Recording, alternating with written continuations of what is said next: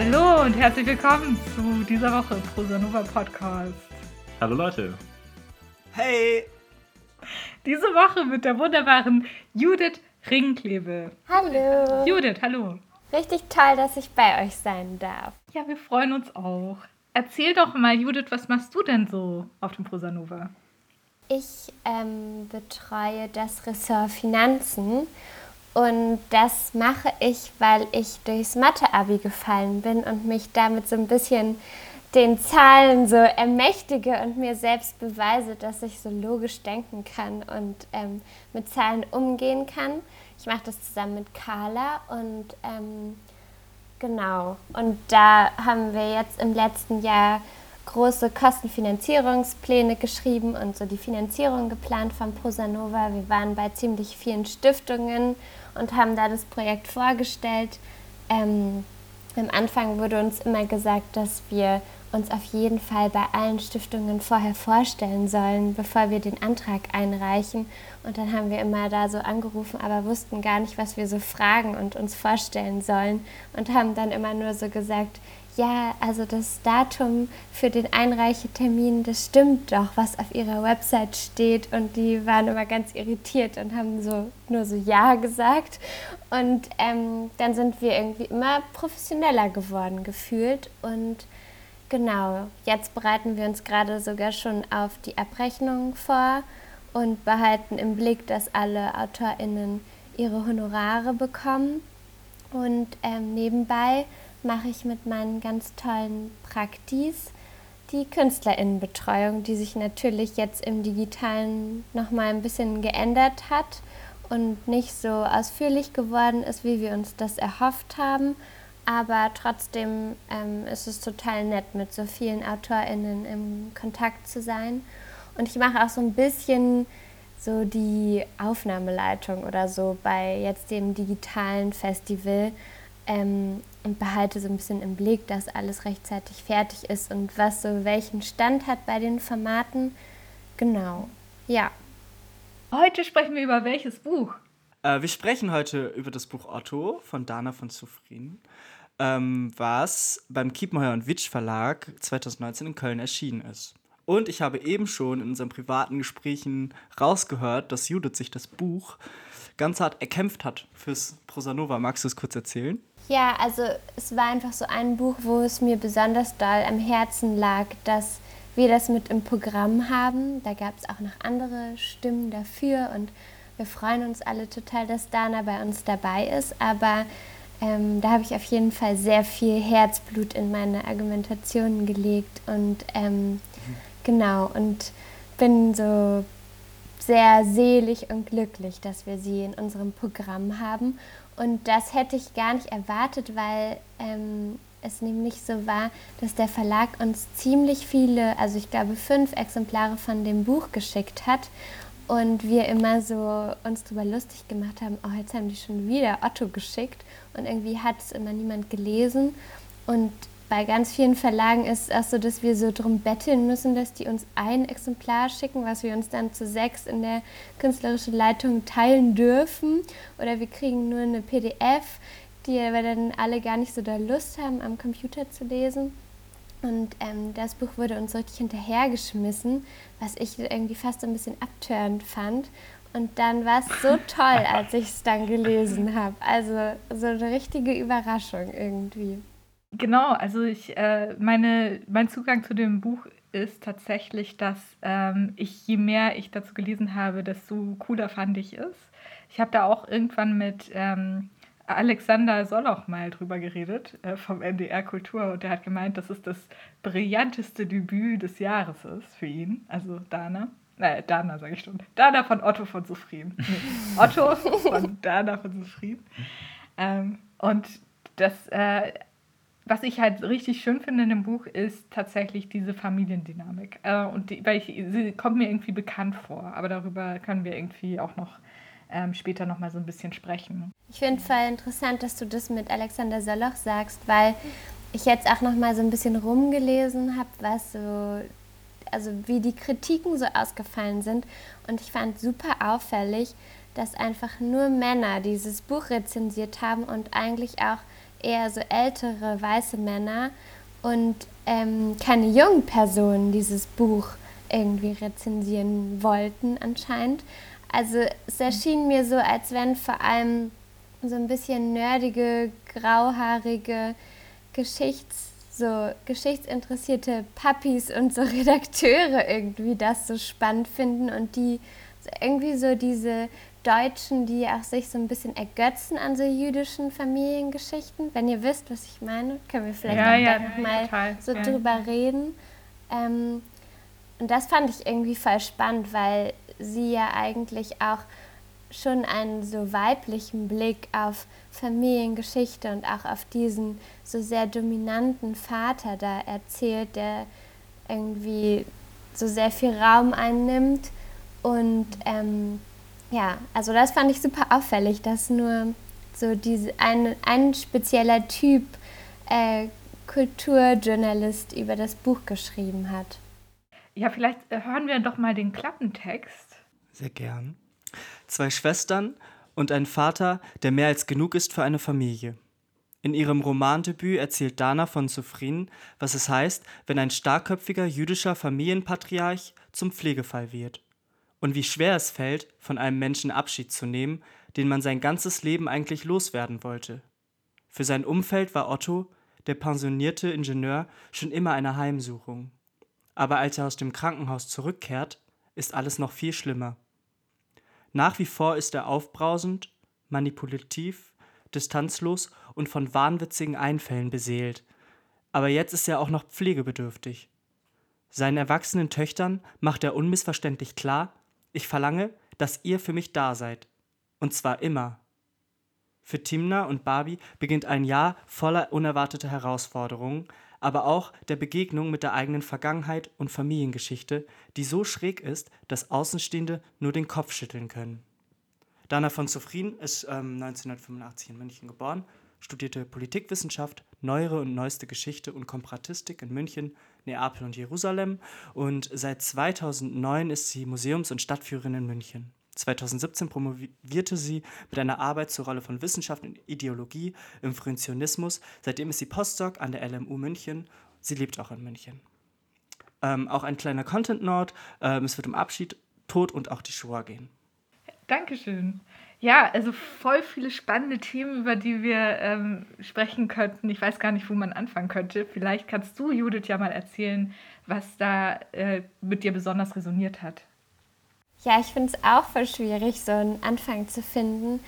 Ähm, ich glaube, was, also was ich zum einen sehr spannend finde, ist halt irgendwie auch so diese Familiendynamik und ähm, auch so diese familieneigenen Codes, die, die so existieren, irgendwie so eigene Regeln und komische Kommunikationsgesetze, die so jede Familie hat. Und dann aber auch diese beiden Schwestern, die so eine sehr unterschiedliche Beziehung zu den Eltern und eben diesem Vater haben. Ich habe auch eine kleinere Schwester, da, das habe ich auch voll so gesehen als spannendes Thema. Und ähm, genau, und was ich aber, also habe mich auch sehr in dieses Buch so reinfinden können, weil ich ähm, einen Freiwilligendienst gemacht habe nach der Schule ähm, nachdem ich durchs Abi gefallen bin, wie schon erwähnt. Und ähm, da war ich in einer Gedenkstätte in Amsterdam, ähm, so die nationale Shoah-Gedenkstätte in den Niederlanden. Und die wird von Ehe, also ehrenamtlichen Menschen, vor allem so älteren Menschen, geführt. Also die arbeiten da vor allem. Und ja, und die musste ich da so ein bisschen koordinieren und habe mit denen da zusammengearbeitet und die waren echt alle verrückt und total spannend und haben sich aber auch so, also da gab es so eine krasse Lästerkultur und ähm, die haben sich alle so extrem da gegenseitig so psychologisiert und immer auch so, man hat, also alle haben immer mit jemandem anderen zusammengearbeitet und dann haben sie, und ich war halt jeden Tag da und die haben dann immer so auch miteinander darüber auch so gesprochen, wer am meisten traumatisiert ist von der Familiengeschichte. Und wenn es irgendwelchen Stress gab, dann wurde das halt direkt so psychologisiert und also woran kann das wohl gelegen haben. Und alle wussten auch von allen, die super krassen Familiengeschichten. Und äh, das wurde da aber wie so Tratsch immer so umher erzählt. Und ähm, genau, und da gab es halt so eine sehr, es war so sehr makaber irgendwie auch, wie da alle miteinander gesprochen haben und gleichzeitig auch so voll ähm, spannend für mich. Und das hat mich auch total, also die, das Buch Otto hat mich sehr an so mein Jahr dort mit diesen verrückten alten Menschen erinnert.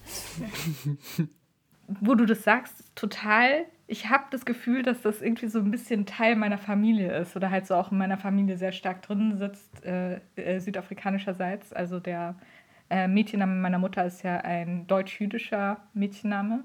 Und es gibt auf jeden Fall, ähm, wir, also wir haben äh, jüdische Vorfahren, aber wie halt alle Vorfahrinnen of Color. Und deswegen sind für mich jüdische Personen irgendwie auch äh, Personen of Color. Das ist ja, steht ja irgendwie öfter mal zur Diskussion. Ähm, wissen wir halt sehr wenig über sie. Also wir haben halt ein Foto von einer Frau mit so einem Koffer äh, und in jüdischer Tracht. Und das war's.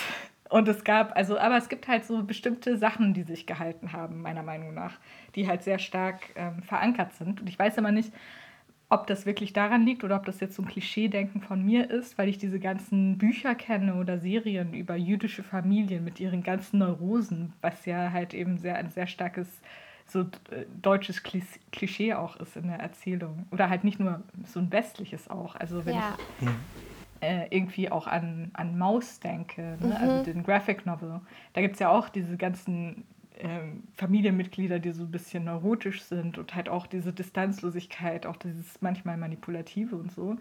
Ähm, und ich weiß nicht, ob das dann wirklich so stimmt oder ob das halt ist, weil ich da so viel dazu gelesen habe und meine Familie halt teilweise so ist. Und ob es daran liegt. Also du hast es auf jeden Fall gemein äh, mit der Yeah. Mit dem Ansatz, dass du jetzt auf jeden Fall das psychologisierst. Ja, genau. Also fragst, wir psychologisieren immer alles in der mhm. Familie. Also da ruft, also es ist auch nicht so, dass sie dann eben so angerufen wird bei der Person, die das betrifft, sondern ich kriege dann zum Beispiel einen Anruf und dann heißt es, ja, übrigens, äh, deine Tante, Cousine, bla bla bla, der geht's ja nicht so gut, der geht's ja schon lange nicht so gut und so weiter. Und das kriege ich halt von Tanten und ähm, Cousinen und, und eben auch von meiner Mutter mit, unter anderem. Und das funktioniert aber auch nur im Rahmen der Familie. Also das ist halt auch wichtig. Das ist halt auch so ein Zusammenhalt. Also dieses, so dieses, ich habe so ein bisschen das Gefühl, so den anderen Leuten auch irgendwie die Kritik an der Familie vorwegzunehmen. Mhm. Eben weil es eben so krasse Familientraumata gibt. So. Und aber wenn jemand von außen kommt, dann, also, also dann werden alle immer so sauer, wenn jemand so irgendwie so von außen was sagt. Ich werde nie vergessen, wie meine Mutter so also wir haben irgendwie so am Tisch gesessen. Meine Mutter hat gerade total meinen Bruder psychologisiert in dem Moment. Und dann äh, kam irgendwie so ein Familienfreund, war auch am Tisch und hat dann auch was gesagt, so was so nicht mal kritisch war. Und meine Mutter hat so gemeint, well, this has nothing to do with you. So, ja. Also, weil es gibt einen Unterschied, ne? Also, der ist sehr wichtig. Man muss nach außen hin halt eben solidarisch sein mit der Familie. Und das ist für mich auch sehr, sehr wichtig. Und das passiert mir halt auch mit, ähm, also bei der Familie versuche ich halt so, ich glaube, weil ich da versuche, da nicht so ganz involviert zu sein in diese Psychologisierungen, passiert mir das aber mit meinen Freundinnen, also mit meinen engen Freundinnen sehr, dass ich halt super defensiv bin und halt immer so, aber gleichzeitig die auch alle immer total psychologisiere. Äh, und es ist aber auch ein negativer Trait, den ich versuche so ein bisschen nicht, nicht zu machen. So. Genau. Also im Buch kommt ja auch voll, dass sofort, also hm. im Buch wird ja Timna auch viel gespiegelt, dass dieser Vater total viele Grenzen überschreitet und eigentlich einfach nur schrecklich ist. Und sie und Barbie halten ja irgendwie trotzdem so ein bisschen zu ihm in dieser letzten Zeit irgendwie seines Lebens. Und ähm, ja, gehen, also übertreten da wahrscheinlich auch für sich selbst so eigene Grenzen. Das ist ja auch voll das, was du gerade gesagt hast. Dass du von außen wird gesagt, das kannst du dir nicht antun, diese, diese Person ist verrückt und so in diesem Familienkreis wird das aber irgendwie so getragen und ausgehalten. Ja, also total dieses, ähm, egal wie toxisch eine Person ist, man muss sie halten in der Familie, weil eben dieses große Trauma halt im Hintergrund ist. Also da kommt ja natürlich in, in Südafrika nochmal Apartheid dazu, aber halt auch irgendwie die ganze Zeit eine Angst, halt, was meine Mutter auch von ihrer, ihrer Großmutter erzählt hat, dass äh, die ganze Familie irgendwie ausgelöscht wird. Und diese krasse Angst ist halt einfach, führt dazu, dass alles halt so, so vereinnahmt wird und alle, ja, also diese ganzen Elemente dann eben so mit in die Familie getragen werden. Und dann ist eben die Frage, wie du ja gesagt hast, gerade Judith, wie nimmt man oder wie ist das denn, wenn so eine Person, zum der man so ein schwieriges Verhältnis halt auch hat, dann irgendwie im Sterben liegt? Und ja, vielleicht könnt ihr ja dazu äh, was sagen in Bezug auf das Buch vor allem. Also was ich auch als Thema ja sehe, ist so Care-Arbeit und auch so eigentlich ja Ausbeutung von osteuropäischen Menschen. Darüber könnt, würde ich jetzt ein bisschen reden, aber ich kann jetzt nicht aus persönlicher Erfahrung darüber sprechen. Also ich würde sagen, dass so diese beiden Schwestern ja Otto auch irgendwie in gewisser Weise so verpflichtet sind. Sie müssen ihm ja irgendwie schon als Kind immer wieder versprechen, dass sie ihn nicht alleine sterben lassen und auch so an seinem Lebensende begleiten. Das ist, finde ich, total krass, dass diese Kinder damit schon mit diesem Thema so doll konfrontiert werden und dass die das deshalb so einfach auch also irgendwie annehmen können oder auch irgendwie normal finden, dass jetzt dieser Part gekommen ist, der irgendwie an so am Horizont schon total lange seit Kindesalter erkennbar war. Und ähm, und dann sehe ich aber da auf jeden Fall auch so diese Themen, dass diese Care-Arbeit da ausgelagert wird, dann eben auf andere Frauen, also dass diese beiden jungen Frauen ähm, dann überlegen, wie regeln sie so Ottos Leben, der halt pflegebedürftig ist. Und dann ist halt irgendwie klar, dass man sich eine Frau organisiert und eben auch eine Frau aus, aus einem osteuropäischen Land, der man super schlimm schlechtes Honorar zahlen kann, weil es, weil es halt so üblich ist.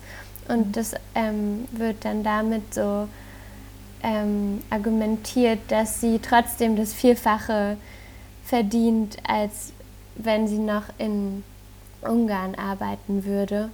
Und ähm, genau, das finde ich, also das ist ja ein total wichtiges Thema eigentlich, dass auch so gerade weiße akademische Frauen halt so ihr selbstbewusstes und eigenständiges Leben nur auf Kosten von eben irgendwie so vor allem eben Women of Color ähm, und auch e, aus osteuropäischen Ländern, wenn man also vor allem auf so diese sehr schlecht bezahlte Arbeit guckt, sodass sie nur irgendwie dadurch so dieses Leben leben können und das kommt hier halt auch voll zum Tragen. Und gleichzeitig kommt dann eben so eine Haushälterin, die sich um Otto kommt, dazu und die ist halt auch irgendwie so ein bisschen verschroben und ähm, geht immer zu Kick und kauft ihren Enkelkindern ja. irgendwelche verrückten Comic-Rucksäcke, die sie dann nach Ungarn schickt. Das fand ich echt ein sweetes Bild. Mhm. Ähm, genau, also das sehe ich so voll bei diesem Abschiednehmen-Thema, dass so natürlich beschäftigen sie sich mit ihm als Person und gleichzeitig ähm, wird es ihnen auch voll schnell zu nah, was ja auch irgendwie verständlich ist, gerade wenn es um so die Pflege geht, was was super Intimes ist von einer Person, mit der man eh schon ein schwieriges Verhältnis hat und vielleicht auch nochmal mit so zwischen Vater und Tochter. Ja, vor allem also so ähm, dieses Gefühl, auch irgendwie so eine Bringschuld zu haben in gewisser Hinsicht. Das, was du ja am Anfang auch schon gesagt hast, dieses Gefühl oder so, das am Horizont irgendwie schon zu sehen, das kommt irgendwie auf mich irgendwo zu. Das ist ja so eine Realität, ähm, die ja ganz vielen irgendwie irgendwo so geht. Und ähm, ich studiere ja auch Sozialpädagogik und ähm, da ist vor allem so ein Ding, dass sich viele Studierende ganz, ganz gerne mit äh, Kindheitspädagogik und so ähm, Themen auseinandersetzen, die sich halt vor allem auch viel, ganz viel auf Jugendarbeit, Kinderarbeit beziehen.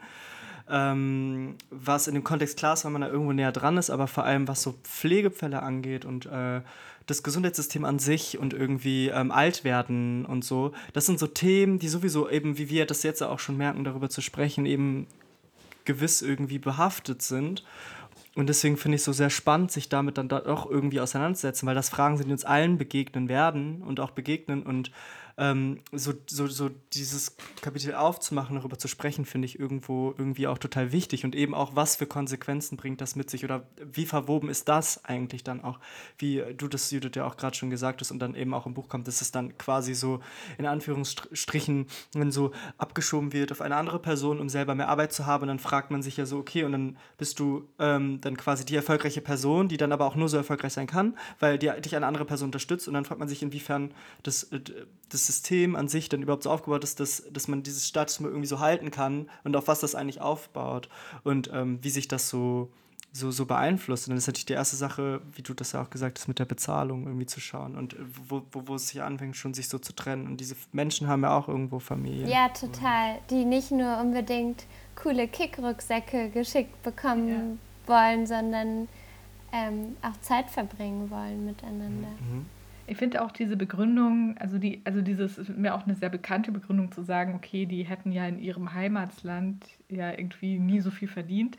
Aber das ist für mich absolut unschlüssig. Also es gibt in anderen Ländern genau dasselbe Phänomen, aber da wird nicht so argumentiert, weil die, da leben ja alle in demselben Land und da gibt man halt so viel, wie man irgendwie kann. Das ist auch problematisch aus anderen Gründen. Aber wenn jemand hierhin kommt und arbeitet, dann äh, muss diese Person ja trotzdem hier leben. Total, und hier Essen kaufen und Miete ja. bezahlen. Ja. Ist ja nicht, also da, davon kann sie sich ja nichts irgendwie kaufen, dass man sagt, ah, ja, aber zu Hause hättest du viel weniger verdient. Ja. Aber ja, also ich Und das auch einfach so als so irgendwie Gott gegeben anzusehen, dass es, es gibt einfach verschiedene Wage-Levels in unterschiedlichen Ländern. Das ist halt einfach so. Und ja, da passen wir unsere Bezahlung auch an. Das ist halt. Und dass das halt auch irgendwo damit zusammenhängt, mhm. äh, natürlich mit einer Ausbeutung, die eben global funktioniert, dass mhm. es eben diese unterschiedlichen Wage Levels gibt oder mhm. also, ähm, wie sagt man auf Deutsch, äh, Gehaltslevel Level gibt. Ja, das, das ist, wird halt auch irgendwie immer total dabei ausgeblendet, finde ich. Ich äh, wollte nur noch einwenden, dass ich ja eben kurz von der Bringschuld gesprochen habe. Wir natürlich jetzt auf dieses andere Thema auch, was ja auch voll wichtig ist, irgendwie zu sprechen kommen. Aber ich eben so diesen, diesen Begriff auch irgendwie so Bringschuld irgendwie total spannend finde. Ja. Mhm. Also, weil ich mich persönlich auch einfach ganz viel damit schon auseinandergesetzt habe und auch noch tue. Ähm, Genau, also so, ich hatte auch schon Pflegefälle in der Familie und habe mich um Menschen gekümmert und so.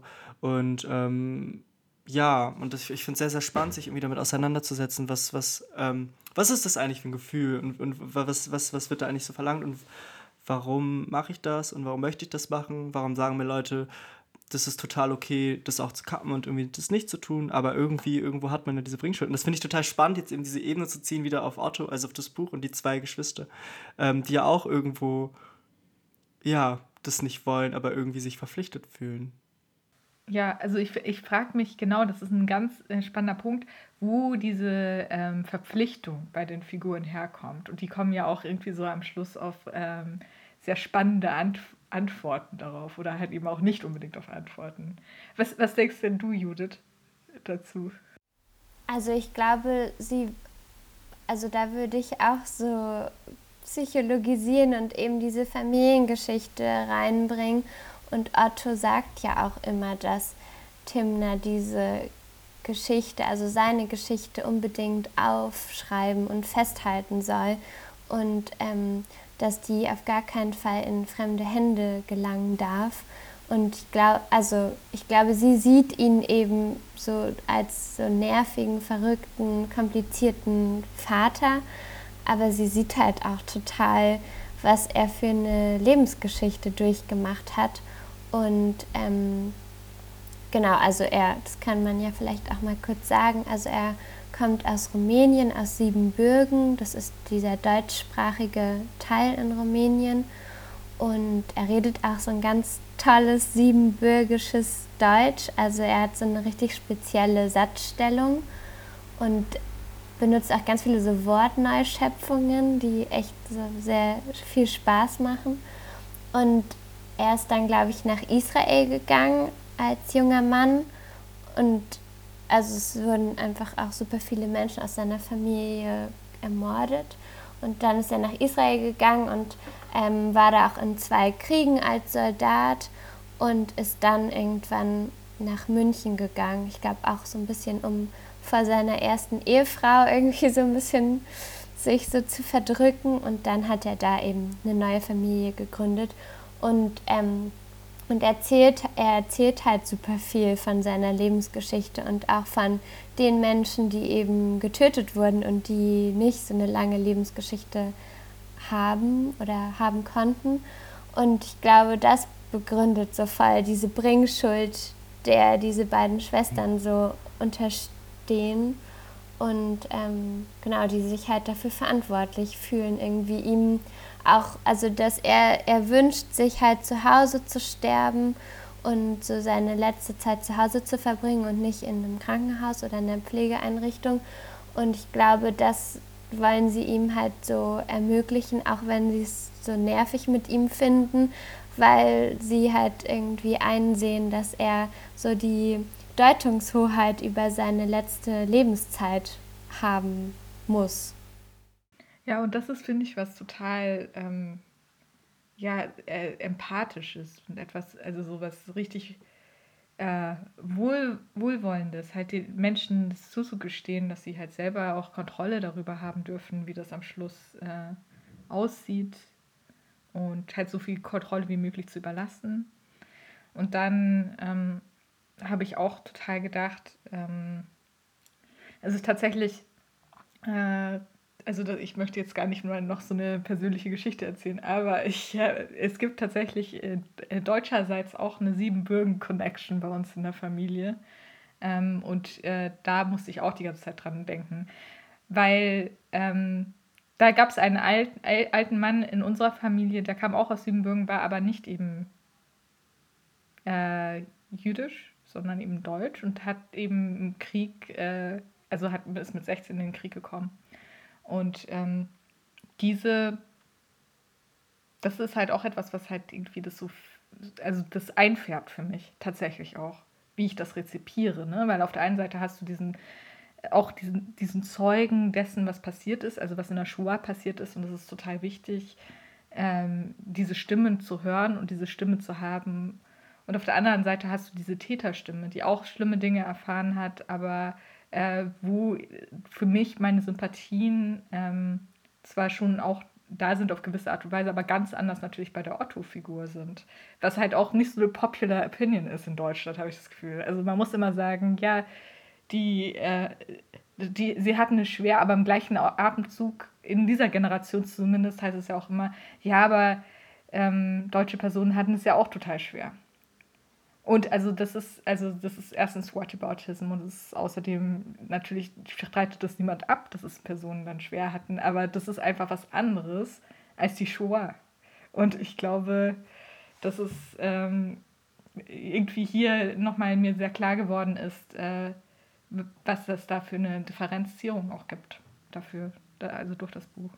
Ja, wir reden die ganze Zeit darüber, aber ich muss halt auch noch erwähnen, dass das Buch eigentlich total witzig ist. Also ja, ich hab, muss auch sagen, dass ich gar nicht dieses Sterben als ja. Thema so doll. Also ich habe das zwischen Weihnachten und Silvester gelesen, also das ist jetzt echt schon eine Weile her.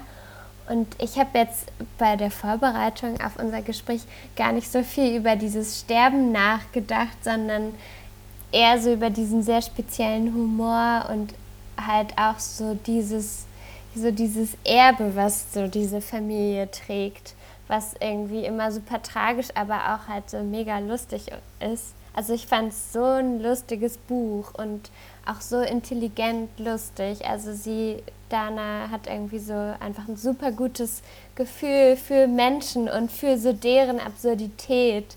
Und ja. ähm, genau, ich finde, das ist vor allem das, woran ich denke, und woran, glaube ich, viele denken, wenn sie, an dieses, wenn sie das Buch gelesen haben. Ich wollte nur sagen, dass ich es total spannend finde, dass du gar nicht so viel an den Tod gedacht hast, weil es so lustig ist und das dann wieder zeigt, wie Tod und Trauer nicht so konnotiert ist und man so eine, so, so, so, so eine Beziehung dazu hat. Also, weil Tod kann ja auch irgendwie, also das klingt komisch, wenn ich sage, Tod kann auch lustig sein, weil das ist natürlich nicht lustig, weil ein Abschied natürlich irgendwo wehtut, aber diese Zeit kann trotzdem irgendwie so, ähm, bestückt sein, quasi mit lustigen Momenten etc. Und ähm, das kann ja genauso der Tod sein. Und deswegen eben, äh, eben über solche Wege das zu schaffen, irgendwie das so zu, thematisieren, aber nicht direkt das, was man von dem Tod erwartet, irgendwie dieses Triste und dieses Traurige und das Trostlose irgendwie so reinzubringen und das so als atmosphärisch irgendwie so, so lang zu ziehen, sondern eben zu zeigen, dass das Tod mit allem irgendwie zusammenhängt. Das finde ich irgendwie spannend und schön. Ja, total. Also ich, äh, ich finde es auch ähm, immer absurd, wenn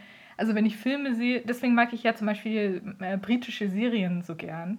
Sowas wie, ähm, oder so, weiß ich nicht, wie äh, Misfits oder Attack the Block oder so, wo du halt einfach diese hammerwitzige Geschichte hast und dann auf einmal so hammerernste Situationen und du halt die ganze Zeit zwischen Wachen, Lachen, Wachen, Lachen und Weinen bist, die ganze Zeit.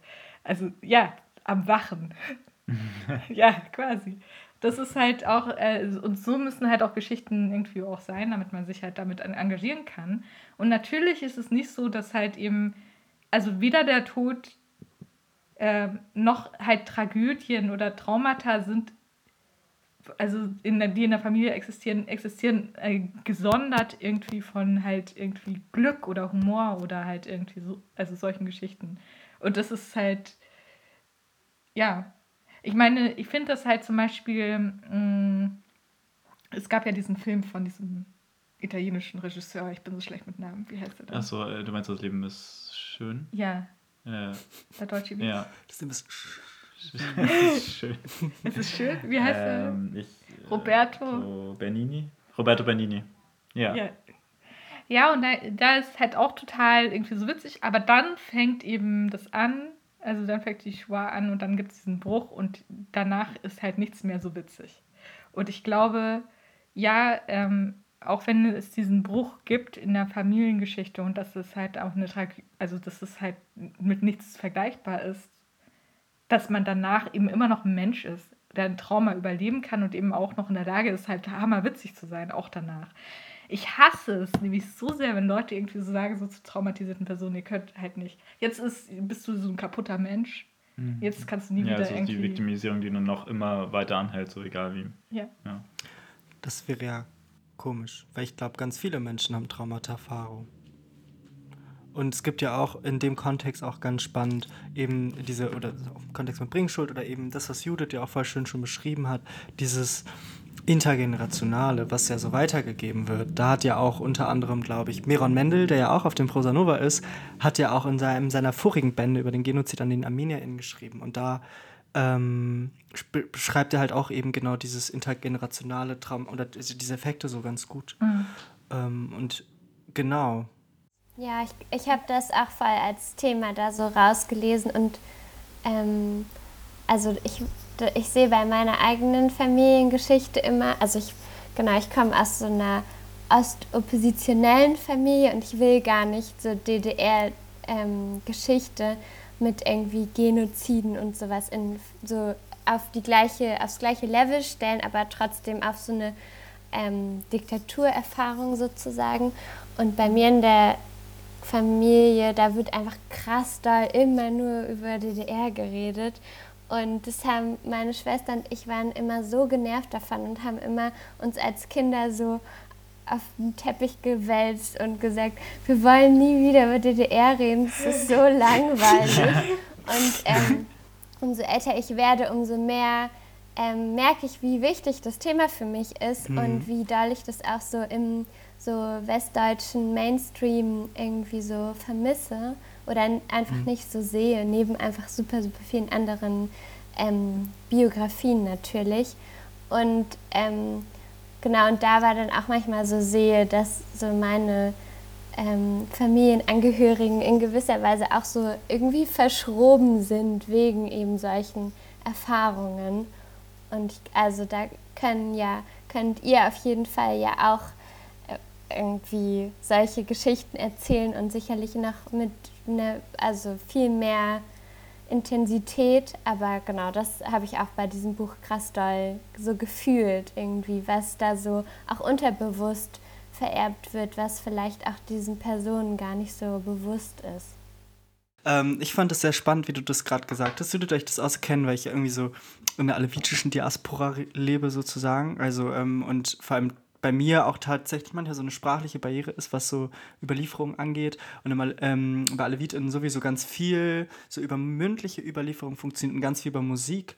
Und ich bin halt einfach mit der Musik so aufgewachsen, die ja irgendwie diesen Genozid verarbeitet und andere Formen irgendwo verarbeitet, was mir als Kind nicht so bewusst war. Da war ich einfach so, ich habe keine Lust im Kreis zu sitzen und Sass zu spielen und über Politik zu reden. Und jetzt so im Nachhinein merke ich das aber, wenn ich mir eben jene Lieder wieder anhöre, was das so in mir auslöst. Und das ist so, so, so, ein, so ein ganz, nicht, ich will nicht komisch sagen, weil komisch manchmal negativ konnotiert ist, aber so ein ganz interessantes Gefühl eben, wie das funktioniert und auf welchen Ebenen das funktionieren kann und wie, in welcher Vielschichtigkeit das funktionieren kann.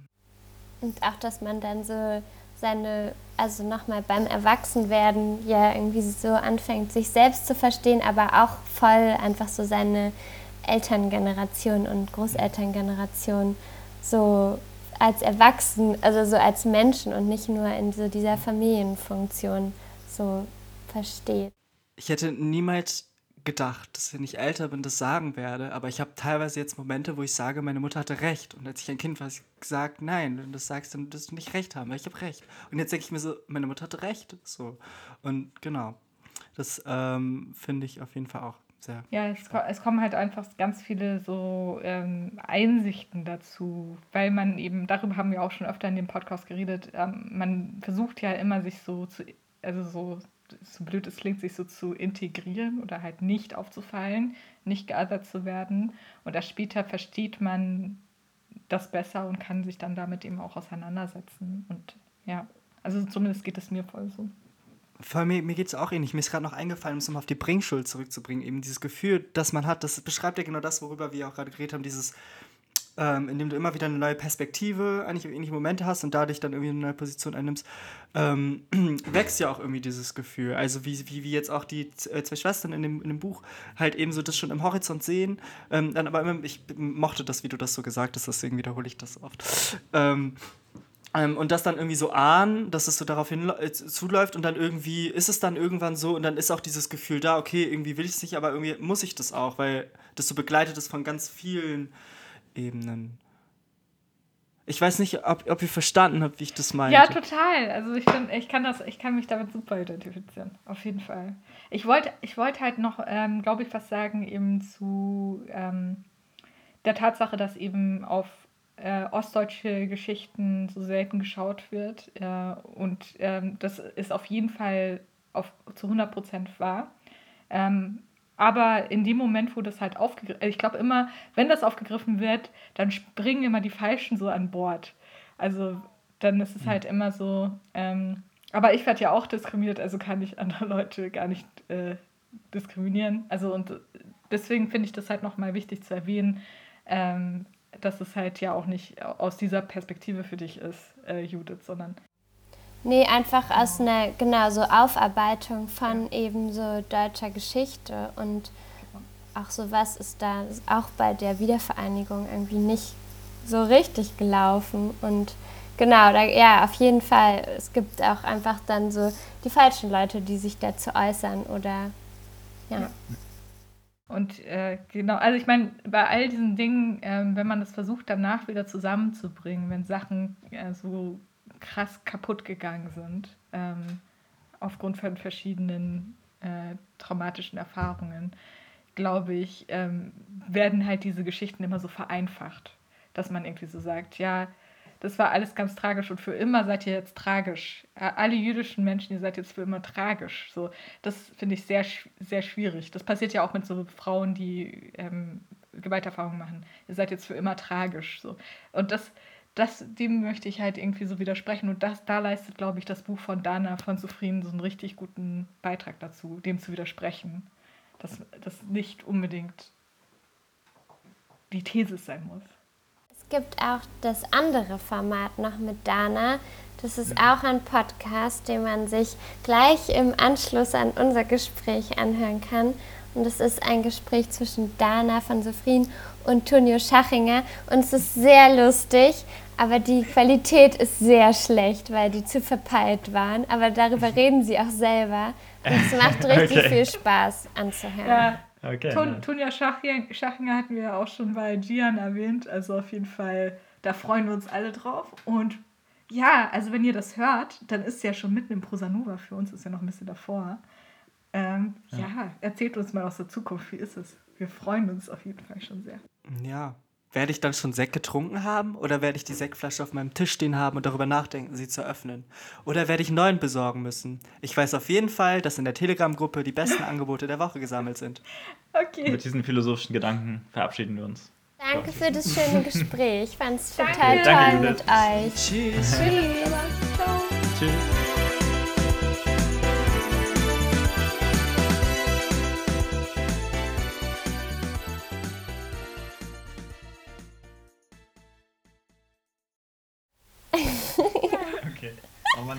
Das jetzt irgendwie eine Stunde oder so. Ja. Ich glaube, so viel haben wir noch nie aufgenommen. Hey, ich habe gewonnen! Woo! Ja, ich glaube, es war halt auch einfach sehr spannend. Ich fand es richtig, richtig spannend. Vielen ich Dank, auch. dass ich Teil des Gesprächs sein durfte. Hey, ja, danke, dass ich Teil des Gesprächs sein durfte. Danke, ich, dass du dabei warst. Danke, dass ihr alle dabei wart. Ich fand es richtig toll und auch so. Ähm,